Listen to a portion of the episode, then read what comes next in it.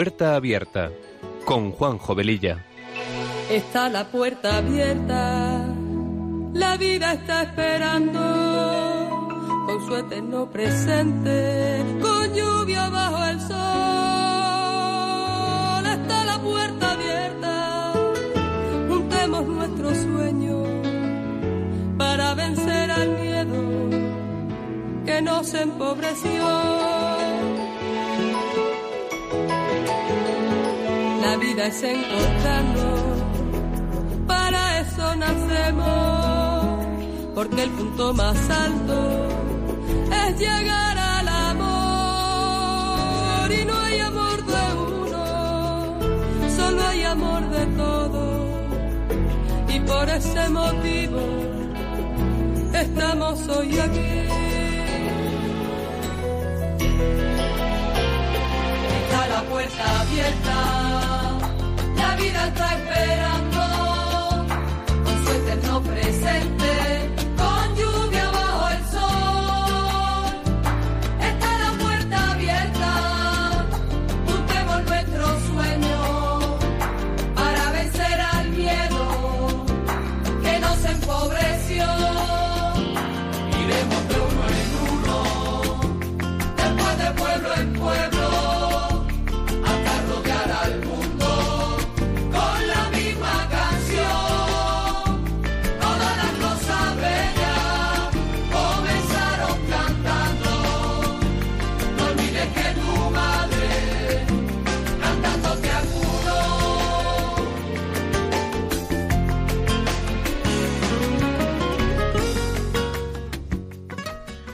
queridos amigos de Radio María, muy buenas tardes. Eh, comenzamos este programa de Puerta Abierta que se emite los sábados de 3 a 4 de la tarde con una frecuencia quincenal. Con estos buenos deseos nos ponemos en manos de nuestra Madre María y del Espíritu Santo para que a través de esta emisora podamos llegar a muchas personas. Nuestra sintonía dice mucho de lo que este programa pretende ser, un espacio que sea una puerta abierta a temas actuales y acompañado de buena música, porque las canciones ponen palabras a aquello que sentimos y que no podemos o no sabemos expresar. Pasada la primera media hora del programa, abriremos nuestro teléfono para charlar con vosotros y recordaros que tenemos un correo electrónico para vuestros comentarios, puerta abierta arroba radiomaria.es, todo en minúsculas y seguido. Y como dice nuestra sintonía, está la puerta abierta a la vida. La vida siempre nos está esperando porque no podemos tener el cielo y el infierno a la vez. Cada día es nuestra propia elección. Y sin más preámbulos, empezamos.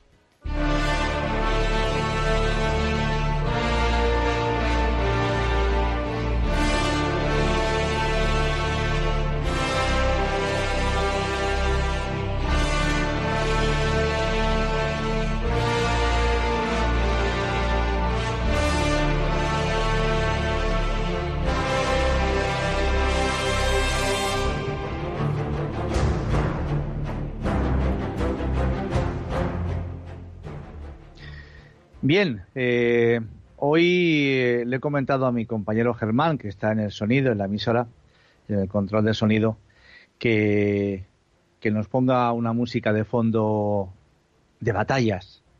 Porque vamos a hablar de batallas precisamente. Batallas eh, de las que comúnmente podemos conocer, pero también batallas como la enfermedad, como el desaliento, como la desesperanza que también son batallas que tenemos que combatir todos los días. Y por supuesto, si la ayuda del Señor, si la ayuda de Dios, nuestra lucha es vana, es imposible. Y desde este programa pues queremos eh, llevar una, pues una, señal de aliento, un soplo de eh, aire fresco a todos vuestros hogares, eh, pues para que nunca olvidemos que Dios está siempre con nosotros. Poco a poco nos iremos adentrando en el programa e iremos eh, viendo muchas cosas. Bien, mm, vamos a entrar en noviembre, el mes de los difuntos, y hoy, 31 de octubre, de la desagradable fiesta de Halloween, que eh, de ella hemos hablado eh, en otros programas o en otras ocasiones, y tampoco, yo no quiero tampoco extenderme demasiado, pero fiesta que como cristianos os recuerdo que debemos rechazarla por completo. Y solo recordar que, que un tal Anton LaVey, fundador del satanismo moderno, fallecido en 1997, afirmaba que la noche del 31 de octubre era la mayor fiesta luciferina y que daba lugar a numerosos actos ocultistas de violencia. Los cristianos celebramos la vida, celebramos la salvación. Y en Halloween se frivoliza con la muerte, creyendo que así nos escapamos de ella o demostramos que no la tenemos miedo. La Sagrada Escritura dice que el miedo no es otra cosa que la falta de confianza en el auxilio divino. Estamos viviendo un tiempo muy duro en todos los sentidos. Hay una frase que hoy en día está en boca de muchas personas y es la, aquella que dice de que si esto Dios no lo remedia, no sé qué vamos a hacer. Porque es muy fácil, como decía al principio, caer en la desesperanza, en la desolación. Y siempre detrás tenemos la tentación diabólica de preguntarnos, ¿dónde está Dios? La respuesta la podemos encontrar en las palabras de Santa Teresa de Jesús. Nada te turbe, nada te espante, todo se pasa. Dios no se muda, la paciencia todo lo alcanza. Quien a Dios tiene, nada le falta. Solo Dios basta. Por eso celebramos la salvación, como decíamos antes, y de esto vamos a tratar en este programa. Y esta palabra veréis que la vamos a repetir en unas cuantas ocasiones. La idea de que un Dios salva a sus fieles es común a todas las religiones. Tenemos que volver la vista atrás en el tiempo y ver que cuando el pueblo de Israel se ve en estado crítico y se ve liberado por Dios, bien a través de un milagro o bien por el envío de un jefe humano que lo lleva a la victoria, entonces experimenta la salvación. Israel, el pueblo elegido por Dios, quizás en aquella época el más pobre y miserable de la tierra, aprendió a recurrir a Dios ante todo peligro inminente. Evidentemente, todo el Antiguo Testamento está orientado a la salvación, que viene de Cristo y para toda la humanidad. Cristo vino realmente a este mundo a salvarnos espiritualmente para poder entrar en la vida eterna y el pueblo de Israel reserva un lugar importante siempre al tema de la salvación, porque es un don de Dios y podemos comprobar todo esto a través de los salmos, que no dejan de ser testimonios vividos por personas de aquella época. La mayoría del rey David, algunos de su hijo Salomón, y otros se cree que fueron escritos también por conocidos personajes de aquellos tiempos, alrededor del siglo X antes de Cristo, es decir, mil años antes del nacimiento de Jesús. Tiempos en los que se producían grandes batallas para conquistar la tierra prometida, tiempos convulsos en los que el pueblo de Israel reconoció que sin Dios no podían ganar las guerras, y son hazañas que han quedado recogidas hasta nuestros días a través de la Sagrada Escritura. Vamos, vamos a repasar algunos de los salmos, algunas frases de algunos de los salmos que expresan muy bien todo esto. El Salmo 7, Yahvé, Yahvé, Dios mío, en ti he confiado. El Salmo 18, Te amo Yahvé, fortaleza mía, mi roca, mi castillo. El Salmo 20, Yahvé, te oiga en el día de conflicto y te defienda. El Salmo 27, Yahvé es mi luz y mi salvación, ¿a quién te veré? El Salmo 33, el rey no se salva por la multitud de su ejército. El Salmo 34, bendeciré al Señor en todo tiempo. El Salmo 37, encomienda a Yahvé tu camino, confía en Él y Él hará. El Salmo 51, Señor abre mis labios y mi boca proclamará tu alabanza. El Salmo 69, sálvame, oh Dios, estoy hundido en cieno profundo. El Salmo 86, inclina, oh Yahvé, tu oído porque estoy afligido. El Salmo 107, alabad a Yahvé porque es bueno, por siempre su misericordia. El Salmo 116, amo a Yahvé porque ha oído mi súplica y mi voz. Esto simplemente es un botón de muestra que, que está ahí, que está en la escritura. Insisto, testimonios de personas que dejaron escritas su propia vivencia de la fe y que por supuesto a nosotros pues nos viene muy bien, sobre todo en estos momentos tan difíciles como decía al principio. Por eso todo esto podemos llevarlo a nuestro tiempo, a nuestro siglo XXI, en el que tantas veces nos encontramos inmersos en batallas, quizá de otra índole, pero que no dejan de hacernos daño y producirnos pánico cuando Dios no está con nosotros, al igual que le pasó al pueblo de Israel cuando se alejaba de la presencia de Dios. Vamos a escuchar una preciosa canción titulada No temas. Adelante.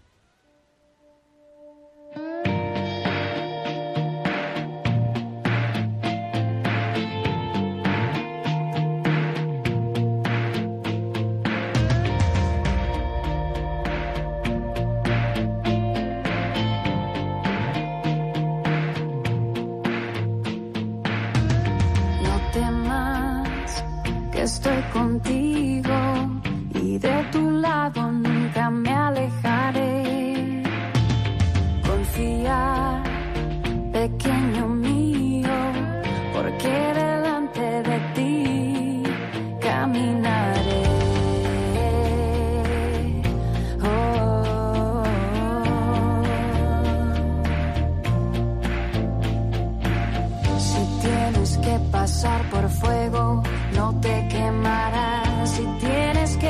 pasar por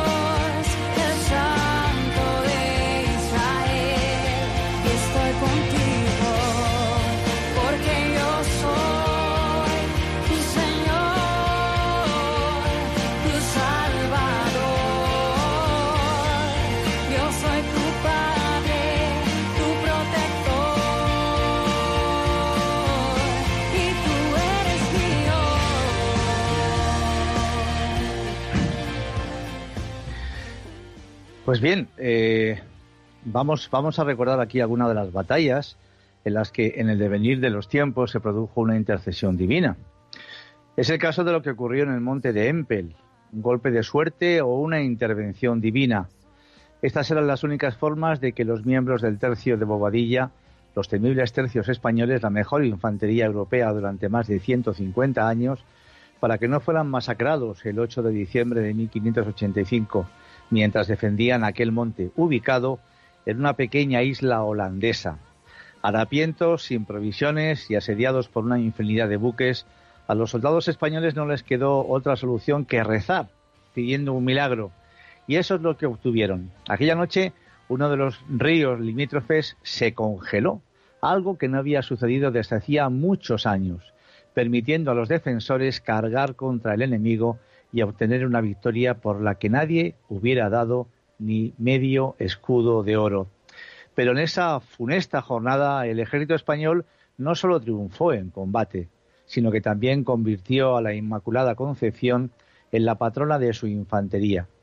Y es que, según cuenta la, la, leyenda, un soldado del tercio encontró enterrada una imagen de la Virgen pintada en madera el día previo a la contienda. Al parecer este hecho llenó de moral a los soldados, los cuales consideraron el hielo como un regalo divino. Por cierto que hace dos o tres años pude ver en el cuartel del Goloso en Madrid una representación muy bonita de este evento hecho por soldados del propio cuartel. Otra batalla, la de Lepanto, un combate naval que tuvo lugar el 7 de octubre de 1571 en el Golfo de Lepanto, frente a la ciudad de Naupacto, en Grecia, donde se enfrentaron la armada del Imperio Otomano contra la de una coalición cristiana llamada la Liga Santa. Según distintos relatos, mientras la batalla transcurría, el Papa Pío V aguardaba recitando en Roma el Santo Rosario. Durante el rezo, el Papa salió de su capilla y, por aparente inspiración, anunció a todos los presentes y con gran calma que la Santísima Virgen había concedido la victoria a los cristianos. Pensar que en aquella época no existía correo electrónico, ni tampoco teléfono. Realmente fue una inspiración divina. Así que todos los 7 de octubre la Iglesia Católica celebra una fiesta al rezo del Rosario, ya que se atribuyó la victoria directamente a la intercesión de la Virgen María. La festividad se llamó en su origen Nuestra Señora de las Victorias, pero en el siglo XVI el Papa Gregorio XIII modificó el nombre de la solemnidad por el de Nuestra Señora del Rosario, que todos celebramos y conocemos. Como podemos comprobar, Dios no se muda y sigue haciendo milagros entre nosotros, ayudándonos en nuestras necesidades que Él bien conoce y como dice el Evangelio, pedid y se os dará. Pero evidentemente antes hay que pedir con fe, porque esta es garantía de lo que se espera, la prueba de las realidades que no se ven. Pedir un milagro con fe es tener la certeza de que solamente Dios es capaz de hacerlo, pues si dependiera exclusivamente de la mano humana, nada sucedería. Pero nuestra generación está acostumbrada al ahora mismo y en cambio la lógica divina no ha cambiado en absoluto, ni todo es espontáneo para Dios. Cuando queremos algo de hecho, no luchamos por ello. Pues así también debe ser en el mundo espiritual, pero muchas veces nos desanimamos. Al persistir en la oración vamos tomando conciencia más y más de que Dios es el único capaz de realizarlo y nuestra fe va creciendo por ese motivo. Decía San Juan Pablo II algo así como que nuestra fe aumenta pasándola a los demás. En nuestros programas de febrero y marzo del año 2018 poníamos como ejemplo a algunos milagros que se han producido a lo largo de la historia. Son tantos que podríamos estar programas y programas hablando de ellos, de estos y de otros muchos que no conocemos, pero que existen. Son simples muestras de lo que Dios puede hacer con nosotros y son acontecimientos que debemos siempre recordarlos para que nuestras fuerzas no se tambalen. Hablamos el 24 de febrero del milagro del arroz de Olivenza, un hecho muy poco conocido, no solamente en Extremadura, sino en España entera. Es el único milagro de multiplicación de alimentos aceptado por la Iglesia sin contar la multiplicación de los panes y los peces que Jesucristo hizo y que narran los evangelios. Y en aquel programa entrevistamos a una persona que estuvo presente en ese acontecimiento. Nosotros mismos, mi mujer y yo, tuvimos la oportunidad posteriormente de ir a este pueblecito precioso y hablar con este señor. Y la verdad que fue una gozada. En el programa del 10 de marzo de ese mismo año relatamos otro, otro milagro muy importante que, hace, que se ha denominado en la tradición aragonesa como el gran milagro, el milagro de los milagros, el milagro de Calanda. Teníamos que remontarnos al año 1637, cuando a un joven campesino hubo que amputarle la pierna por debajo de la rodilla por un accidente en el campo. La rueda de un carro le pasó por encima y tres años después, en 1640, a la edad de 23 años, una noche, por intervención divina, le fue reimplantada sorprendentemente dicha pierna amputada. Evidentemente de todo esto hay documentación escrita que lo atestigua. De hecho, en la Basílica del Pilar hay un pequeño cuadro que recuerda precisamente este gran milagro, esta intervención a través de la Virgen María. Y podríamos continuar y continuar pasando por todos los milagros de curaciones que se han producido en Lourdes y en tantísimos otros lugares. Ciertamente tenemos una incapacidad muchas veces de creer en los milagros, porque pensamos enseguida que estos acontecimientos son meras casualidades y porque todos, en el fondo, somos como Santo Tomás. Si no lo veo, pues no lo creo. Y aseguraba Pascal, un escritor francés, matemático, físico y filósofo cristiano, que Dios ha determinado dar la suficiente luz a quien quiera ver, a quien quiera creer, pero también el proporcionar la suficiente oscuridad a quien no quiera hacerlo. La fe necesita de la inteligencia y el último paso de la razón es reconocer la existencia de infinitas cosas que la superan. Tenemos un Dios que gusta de la penumbra, que quiere hacerse buscar por sus criaturas, como si jugara al escondite con ellas. Si se nos descubriera por entero, no tendría mérito alguno por nuestra parte el adorarlo. Y concluye, si se escondiese del todo, la fe resultaría imposible. En el anterior programa comparábamos el COVID-19 con la mal llamada gripe española de 1918 y a raíz del mismo tuve hace unos días una conversación telefónica con Celia, una buena amiga y escuchante del mismo, que me dijo que si estamos tratando de llevar mensajes de aliento y esperanza a nuestros oyentes de Radio María, que yo también podría dar mi propio testimonio personal de cómo Dios salva.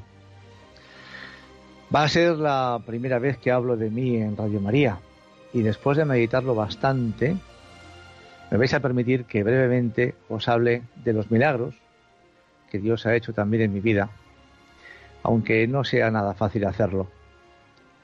También comentaros que yo no soy protagonista de nada en este programa, solo soy alguien agradecido a nuestra Madre María por su intercesión en mi vida, como en la de los soldados de Empel o de Lepanto, o en los enfermos que se han curado en Lourdes y en tantísimos otros sitios. Dios no nos deja nunca solos. Y voy a empezar diciéndoos que mi mujer y yo contrajimos la enfermedad del COVID hace unos dos meses a través de un amigo que se contagió anteriormente. Los efectos que hemos tenido, gracias a Dios, han sido bastante llevaderos y poco a poco pues se van retirando. Lo hemos pasado en casa y consideramos que ese Dios que salva ha querido, por pura misericordia, ayudarnos en esta enfermedad. Y yo muchas veces me pregunto, ¿y por qué a nosotros? Pues no lo sé, pero sí sé que hay mucha gente que se ha interesado por nuestra curación y estamos convencidos de que han rezado por nosotros. Estas cosas son un misterio, pero igual que a nosotros, te puede salvar también a ti, querido oyente, si llega esta u otra circunstancia. Y ya en otro orden de cosas, os cuento que mi vida está muy ligada a un pueblecito precioso de la provincia de Cádiz llamado Chipiona, que muchos de vosotros conoceréis. Pues bien, por diversas circunstancias, un día de hace 22 años, me presenté con mi mujer en el santuario de la Virgen de Regla, patrona de la ciudad y muy querida en aquel lugar, para dar gracias a la Virgen por su intercesión en mi curación. En el año 1998 se me presentó un cáncer en la sangre, leucemia, al que, por cierto, que desde niño tenía verdadero pánico. Y por esta enfermedad estuve muy cerca de la muerte. Yo nunca había estado en Chipiona, ni conocía a la Virgen de Regla, pero por diversos motivos ella intercedió en mi curación y se valió de una segunda persona que se cruzó en mi vida, se cruzó en mi camino él se, se llamaba, se llama, porque aunque ya no está entre nosotros, Él sigue viviendo en el más allá, disfrutando de la vida eterna. Pues se llama Jorge, un empleado de unos grandes almacenes de Madrid. A este hombre le operan y el diagnóstico fue terrible, cáncer de páncreas. Ya en su convalecencia, un día hojeando una revista del corazón en el hospital, leyó en una de sus páginas lo siguiente, insisto, una revista de esas que llamamos de noticias del corazón. Pues él encontró la siguiente frase escrita en una de las páginas. Tu salvación está en la Virgen de Regla, de la que él desconocía por completo su ubicación. A continuación fue a enseñársela a su mujer y la frase había desaparecido de la revista. Cuando su salud mejoró un poquito y encontró el lugar del santuario, se desplazó hasta allí, hasta Chipiona. Yo tuve la oportunidad de conocerle ya en los momentos finales de su vida y me contó que en el santuario tuvo un encuentro personal con la Virgen, aunque no me dijo qué le ocurrió o de qué hablaron. En su caso, después de cerca de dos años de enfermedad, mucho tiempo para ese tipo de cáncer, un 30 de octubre, ayer fue su aniversario, falleció. Pero sí es cierto que según nos contó su esposa, fueron los dos años más felices de su matrimonio. Bien, como he dicho, por la enfermedad de Jorge, me llegó una imagen de la Virgen un domingo por la tarde, estando yo hospitalizado y ya con muchos problemas que a continuación os voy a relatar. Aunque la historia es larga y no se pueden contar solamente en unas pocas líneas, las cosas en una primera fase no iban mal, con quimioterapia, etcétera, pero en un momento concreto se me complicaron mucho cuando al estar bajo de defensas se me presentó una neumonía que lo complicó todo y a punto estuve de ser ingresado en la UCI para ser entubado porque tenía los pulmones enchargados, el riñón y el hígado hechos polvo y mucha fiebre que no había forma de bajar. Me pusieron todo tipo de medicamentos, hasta algunos a los que tenía alergia, pero no podían actuar ante el cuadro tan grave que presentaba. La verdad es que la atención en el hospital fue maravillosa. Pero la noche de aquel domingo, que antes he citado, sucedieron cosas. Y entonces se produjo el milagro, y en 24 horas escasas me encontré sin fiebre y respirando casi normal. A partir de ese momento todo cambió radicalmente. Por eso yo solo puedo deciros, sobre todo a los que dudáis de que si Dios está entre nosotros o no, que Él está entre nosotros y que jamás nos abandona, que somos nosotros los que le abandonamos a Él tantas veces, que Dios salva.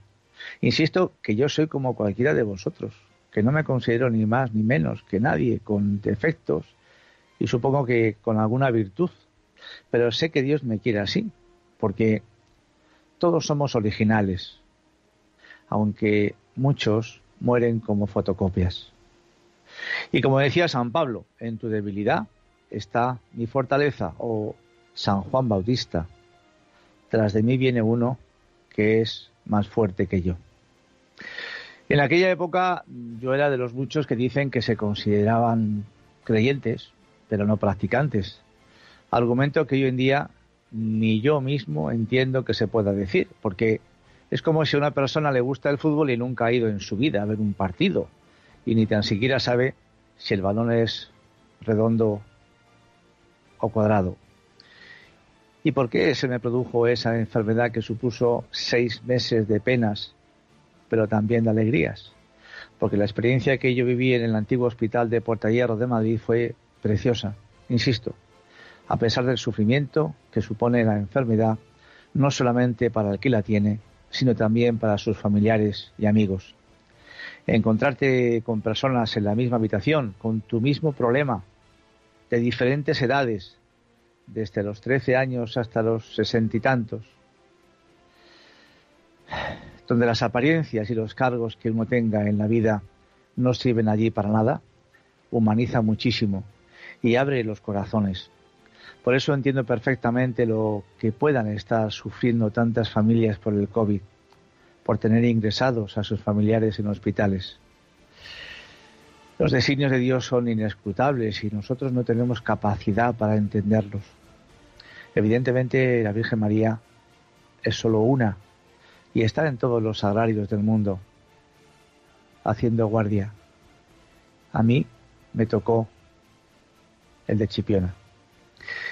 Bien, eh, vamos a tranquilizar un poco el ambiente. Yo reconozco que en este momento estoy un poco emocionado. Y vamos a escuchar una canción titulada todo estará bien. Adelante.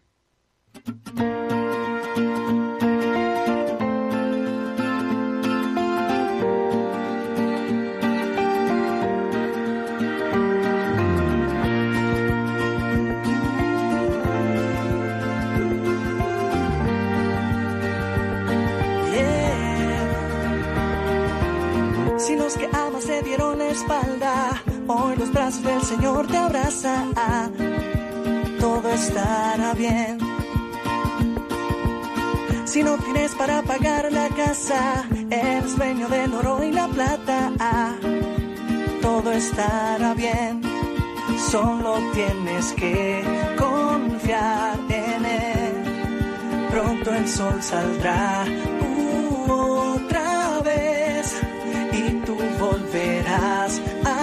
nacer. Y eh, eh, eh, todo estará bien, todo estará bien.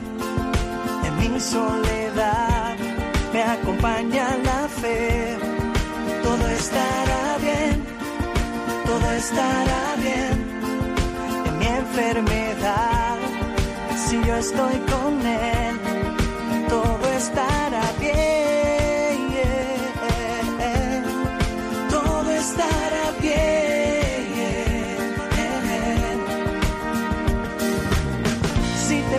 al y no te gusta, y no te gusta lo que ves. Eres única y bella así como tú eres. Si para vivir ya no tienes razones, en Jesús encontrarás millones. Todo estará bien, solo tienes que confiar en Él. Pronto el sol saldrá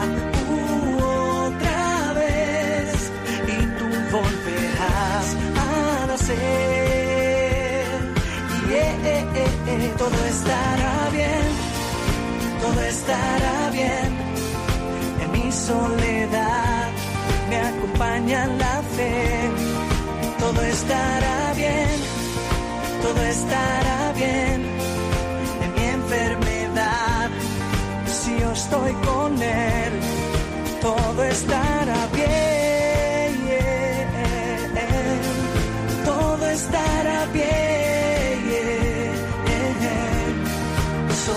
Tienes que confiar en él. Pronto el sol saldrá. otra vez tu propósito encontrarás. Tú vas a ver, vas a ver. Yeah. Bueno, eh, yo insisto en que estas cosas eh, son siempre personales. Eh, yo no estoy aquí desde luego para contar ningún ningún cuento ni ninguna mentira. Es una es un acontecimiento personal, como todos los que hasta ahora hemos hablado. Yo os puedo decir que ha habido personas en las que a las que yo les he contado mi testimonio y lo normal es, pues, eh, sacar esa famosa frase de que, bueno, eh, seguramente que fue una casualidad o tenías mucha fiebre, delirabas. Ya.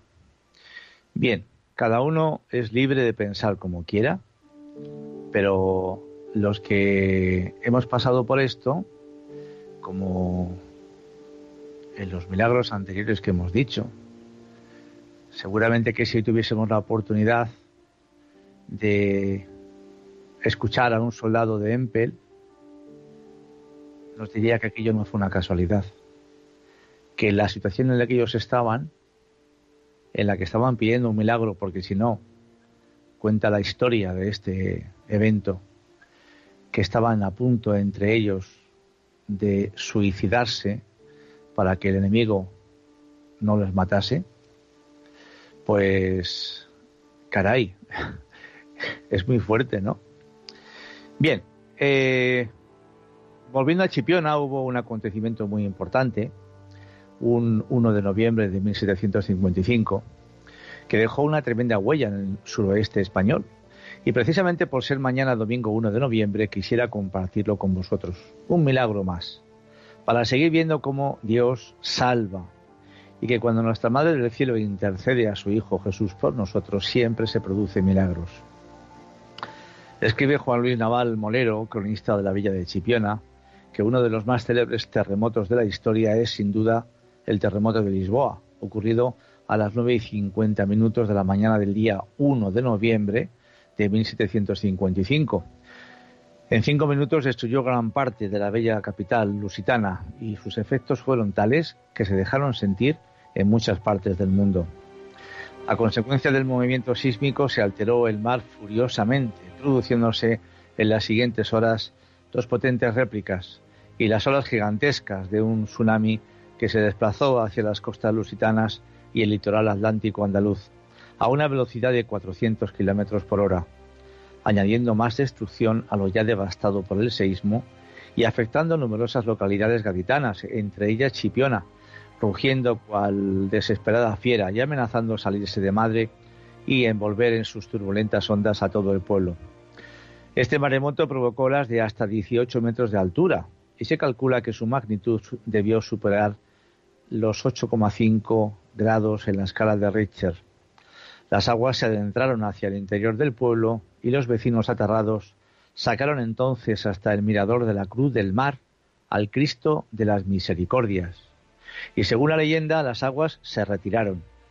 Hasta la reforma de este mirador en 2005 existía una lápida de mármol blanco que nos recordaba también este hecho con la siguiente inscripción. El día primero de noviembre de 1755, como ya fecha recuerda el formidable terremoto de Lisboa, fue invadida esta villa por el mar y, sobreponiéndose al pánico de sus habitantes, sacaron en procesión al Santísimo Cristo de las Misericordias, que fue conducido a este lugar, ante cuya presencia se retiraron las aguas, para perpetua memoria de la protección que mereció esta villa de nuestro Señor. Se erigió en este sitio un monumento que fue reedificado en 1878 y renovado en 1910. Este lugar, este momento, lo podéis ver en Chipiona si veis por allí alguna vez. Es un sitio desde, el que además se ve unas vistas preciosas.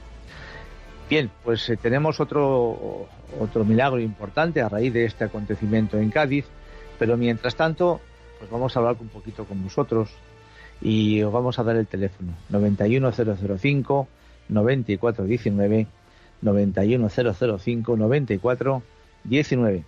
Estamos en Radio María, estamos en el programa Puerta Abierta que emitimos los sábados de 3 a 4 de la tarde quincenalmente. Adelante.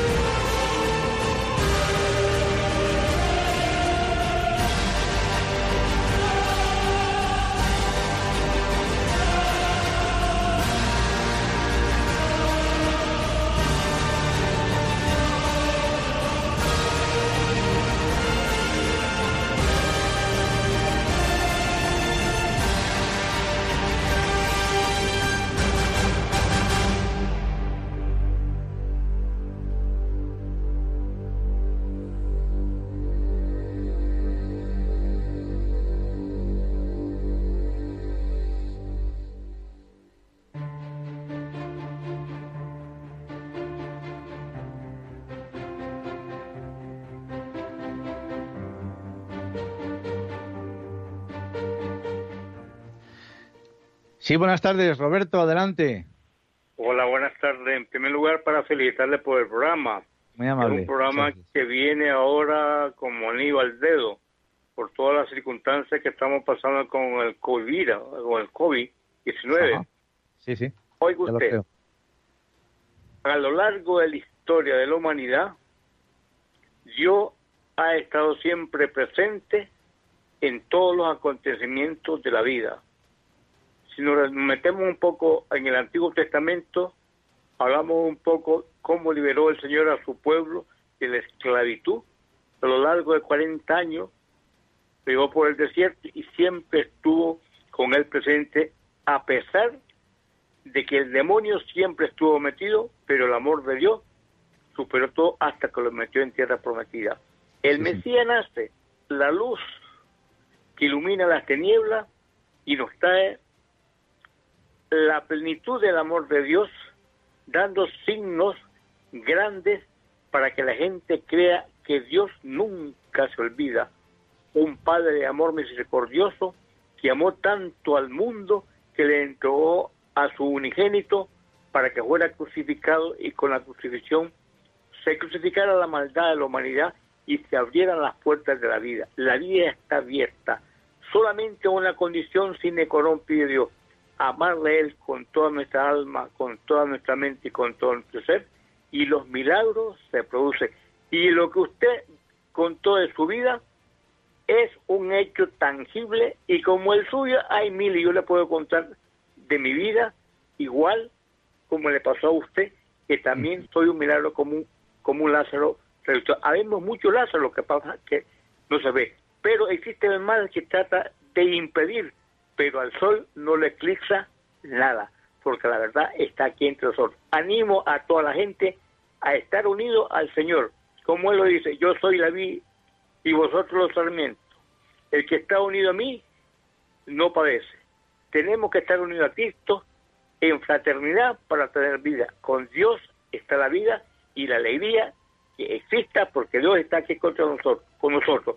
Y si el que está con Cristo no puede nada con él. Como decía Santa Teresa, con Cristo tenemos todo. Y me decía una hermana santa, hijo mío, con Cristo te basta y te sobra.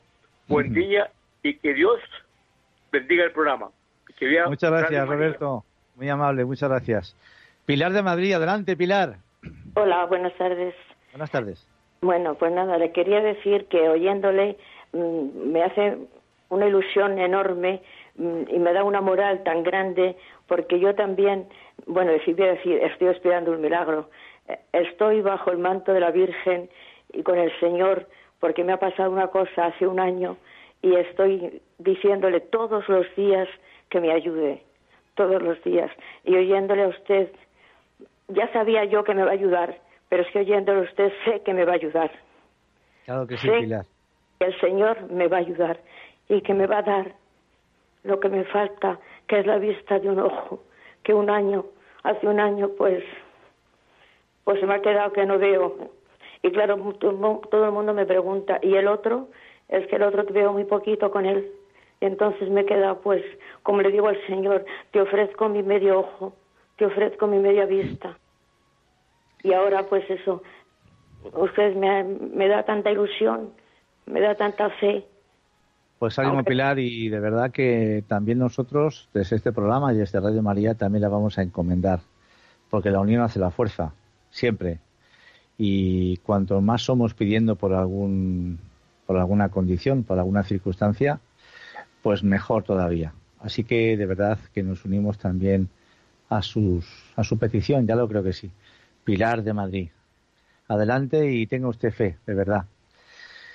Tenemos ahora a Carmen de La Coruña. Carmen, adelante, buenas tardes. Buenas tardes.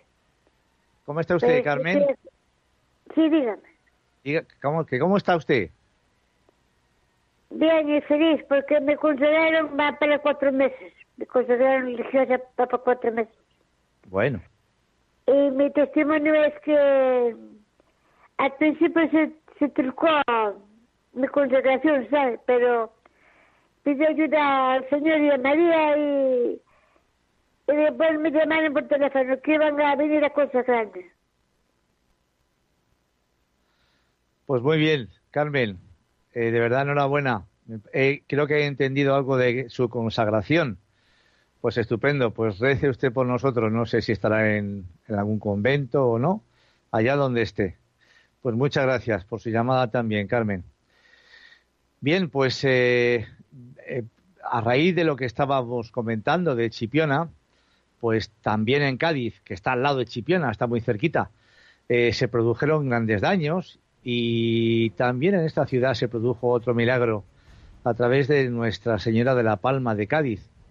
El terror se apoderó, como es lógico, de todos los gaditanos aquella misma mañana cuando observaron incrédulos cómo el mar con gigantescas olas parecía querer engullir a la milenaria ciudad. Las aguas avanzaban violentamente entre las calles y muchas personas postradas de rodillas pedían la intervención celestial para salvar sus vidas de aquel terrible apocalipsis que parecía pues un castigo bíblico.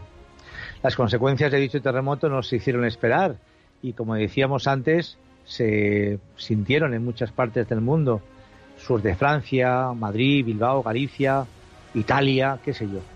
Solo en España perdieron la vida alrededor de 1.200 personas.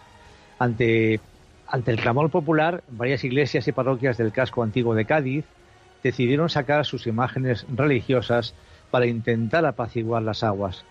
Según la tradición de una de las iglesias de la ciudad, el fraile capuchino Bernardo de Cádiz y el párroco Francisco Macías, junto a algunos vecinos, sacaron un estandarte de la Virgen de la Palma junto a un pequeño crucifijo con la esperanza que desde el cielo sobrase el milagro y ante la mirada atónita de los presentes el mar se detiene y retrocede como si se hallara ante un muro invisible cuando se topa con la procesión y el grito del capuchino que gritó hasta aquí, madre mía. Y entonces el mar se replegó, abandonando su impecable avance. Actualmente una placa en la calle de La Palma, exactamente en el mismo lugar del suceso, hoy recuerda cómo la Virgen obró este milagro y paró las aguas. A partir de entonces, y al igual que en Chipiona, cada 1 de noviembre sale en procesión la Virgen de la Palma desde la iglesia Viñera, la Virgen Salvadora de Cádiz, el 1 de noviembre de 1987, se produjo la coronación canónica de la Señora de la Palma por parte del obispo, debido a su gran devoción y al milagro del maremoto, siéndole impuesta también la medalla de oro de la ciudad. En Chipiona sacan en procesión al Santísimo Cristo de las Misericordias. En Cádiz sacan en procesión a nuestra Señora de la Palma. Hemos empezado viendo cómo Dios ayudó a su pueblo elegido, Israel, y vemos que Dios sigue actuando en la historia. Vamos a atender ahora a Manuel de Cádiz. Adelante, Manuel. Pues lo ha dicho usted también que ya cualquier comentario huelga, porque efectivamente yo iba a apuntar un poco con respecto a este también suceso que no solamente eh, pues eh, participaron desgraciadamente eh, pueblos de Cádiz como usted mencionó Chipiona es que todo eso fue prácticamente afectó a todo el Golfo de Cádiz y más allá simplemente me queda apostillar porque ya más de eso ya sería imposible hablar porque es que no cabe nada más que los milagros existen Solamente hay que creer en ellos. Y eso es lo que quería ya decir como punto al comentario que ha hecho sobre, sobre Cádiz. Fenomenal, fenomenal. Gracias, Manuel, por su llamada. Buenas tardes. Eh, buenas tardes. Eh, tenemos a José de Chiclana de la Frontera. Caray, qué bien que llamen personas cercanas a la zona. Adelante, José. Hola, buenas tardes. Buenas tardes. Se oye un poquito cortado. A ver cómo podemos solucionarlo. Ah, que me escucha cortado. Sí. A lo mejor si se eh. acerca a una ventana. ¿Me escucha mejor ahora? Un poquito mejor. Vamos a ver si le podemos escuchar. Un poquito mejor, ¿no? ¿Así? Vamos a ver, sí. Que, escuchando su, su, programa, pues sobre la Virgen de Regla, pues nosotros somos de aquí de Ciclana y entonces, pues nosotros tenemos una, una hija que, que cuando tenía pues tenía meses, tenía, o como mucho, un año, y la niña pues no comía, nada, no comía, entonces nos, fuimos a la Virgen de Reglas y encomendamos a ella. Sí. Y le pusimos, y, y qué sorpresa fue que por la tarde cuando llegamos de Sipiona a casa, pues la niña que no comía y, y cuando llegamos a casa dice mamá quiero tengo hambre quiere quiero comer y esa fue nuestra alegría de que la Virgen de Reglas pues la había curado hombre claro por supuesto que y de entonces tenemos esa fe y creemos en los milagros de la Virgen nuestra Madre. Porque nosotros vimos, lo vimos palpablemente nosotros. Muchas gracias. Pues a usted, a usted, José, por su testimonio. Tantos testimonios podríamos recibir que estaríamos horas con el programa. No, no, tendríamos, no tendríamos tiempo para tantos testimonios que muchas veces nos los callamos, muchas veces por vergüenza, porque la gente pueda pensar que eso son casualidades. ¿Qué casualidad que vuelves a tu casa y tu nieta está comiendo. Pero bueno, eh, claro, es casualidad, ¿verdad? Pues no, porque ha habido antes una petición, ¿no? Entonces, eh, me estoy acordando de una escena evangélica que es muy parecida a esta. No tengo tiempo para comentarla, pero seguramente que alguno de vosotros la, os acordaréis, ¿no? Eh, Paqui de Córdoba, adelante, Paquita. Sí, Hola, buenas tardes. Mira, me he saltado de llorar con tu testimonio. Me he saltado de llorar porque, porque precisamente se me han portado varias como escarpias porque le tengo una velita puesta aquí a mi marido que se murió el 25 de agosto. Y mm, te digo una cosa, fue lo último que hicimos, y a ver a la Virgen de Regla, que estuvimos de vacaciones este año allí. O sea que me he saltado de llorar porque de verdad, mm, se murió el 29 de diciembre, pero te digo una cosa, como soy tan cristiana y tengo tanta fe, le ha dado una muerte tan divina que de verdad que se ha ido a la casa del Padre tan satisfecho, sin pasar dolores, sin, sin, sin penas ni glorias, como se suele decir, pero hombre, con la pena de que se te va una persona. Pero bendita la Virgen, bendito el Señor y la fe que nunca nos falte, de verdad, porque me he hartado de llorar. Digo, qué casualidad hablar de la Virgen de regla y ser el último año que mi marido, fíjate tú, ¿eh? Así es que, mm, de verdad te lo digo, que no perdamos nunca la fe y la esperanza. Y encima en Córdoba, que están haciendo lo de Fátima, que están pasando la portada, toda la iglesia, yo no sé cómo me la estoy arreglando, porque estoy viendo de mis padres que son mayores, ¿eh? que he tenido que enterrar a mi marido antes que a mis padres, que ya se dice que es fuerte, ¿no? Pues sí. Y me, llama la Virgen para montarla en los altares de donde, de donde corresponda en la iglesia, que me llama, vamos, que me llama, es que lo dice por la radio Mónica Martínez, y salgo corriendo y que llego y que me lo tiene preparado para que la suba al altar. Así es que bendita la Virgen, bendito el Señor y bendito sea todos de Radio María, que me estáis dando la vida. pues Paqui, todo esto tenemos que contarlo. Tenemos que contarlo a la vecina del tercero, a la del cuarto, a la, a la, del supermercado, cuando surja, cuando tengamos eh, posibilidad de, de poder ayudar, ¿no? que, que, hay mucha hay mucho disgusto y es lógico hay mucha desesperanza y todos entre todos nos tenemos que ayudar que por encima de nosotros hay alguien mucho más fuerte que nosotros y que sabe muy bien lo que nos está ocurriendo y por qué está ocurriendo pues eh, Julia de Toledo, me parece que esta va a ser casi la última llamada. Adelante, Julia. Bueno, hola, buenas tardes. Les doy la enhorabuena por el programa tan bueno que tienen ustedes y todo lo que nos ayuda. Pues mire, me voy a poner muy emocionada a lo mejor como usted ha estado contando lo que, porque yo he tenido más de una experiencia de milagros. Eh, le voy a contar que yo tengo un Sagrado Corazón de Jesús, que he tenido siempre mucha devoción a él. Es grande y es, pues, como usted imagina, es cayola. Entonces yo siempre hablaba con él, me ponía de rodillas con él. Mi marido falleció hace siete años de un infarto y yo tenía, había tenido muchos percances, era camionero, teníamos, trabajaba con un camión propio y siempre había tenido muchos percances y le habían pasado muchas cosas. Entonces yo siempre me ponía delante de él y le pedía y lloraba con él, le contaba las cosas buenas, las cosas malas. Y un día bajé a comprar al pueblo y se quedaron mis niñas, pues eran pequeñas, cinco o seis años, dos hijas que tengo, y en su, subí tenían un susto de pánico. Yo no me voy. Y mamá, hay alguien arriba, dice, porque ha habido un ruido muy grande. Y yo tenía el Sagrado Corazón de Jesús en la altura de un metro y pico de alto. Entonces yo nada más entrar corriendo, lo primero que dije, ay, mi Sagrado Corazón de Jesús estaba intacto estaba intacto. Y aquí le tengo en casa. Y le podría contar experiencias que me han pasado con lo de mi marido, que está siete años enterrado en mi invierno a los tres meses, con 49 años. Le podría decir que los he tenido hasta conmigo.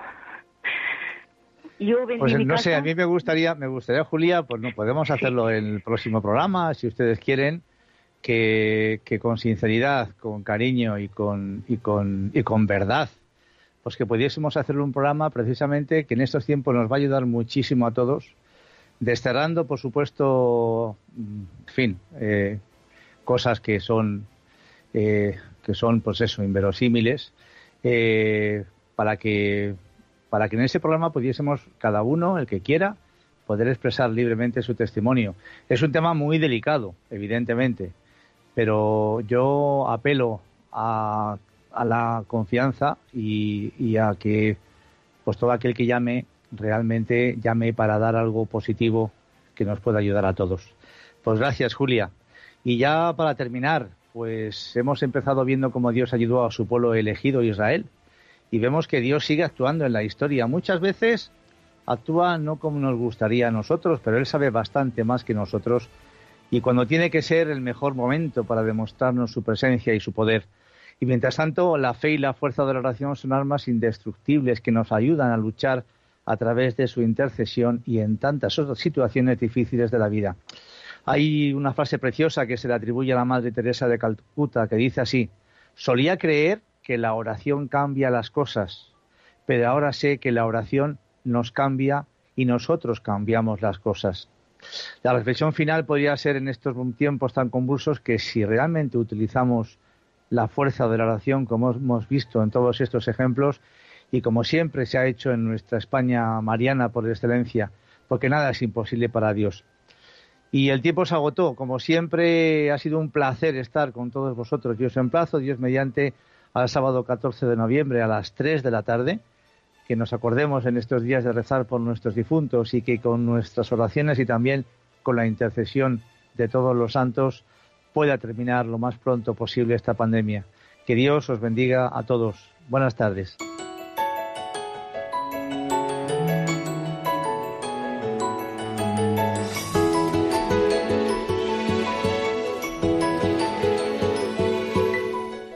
así termina Puerta Abierta, un programa dirigido por Juan Jovelilla.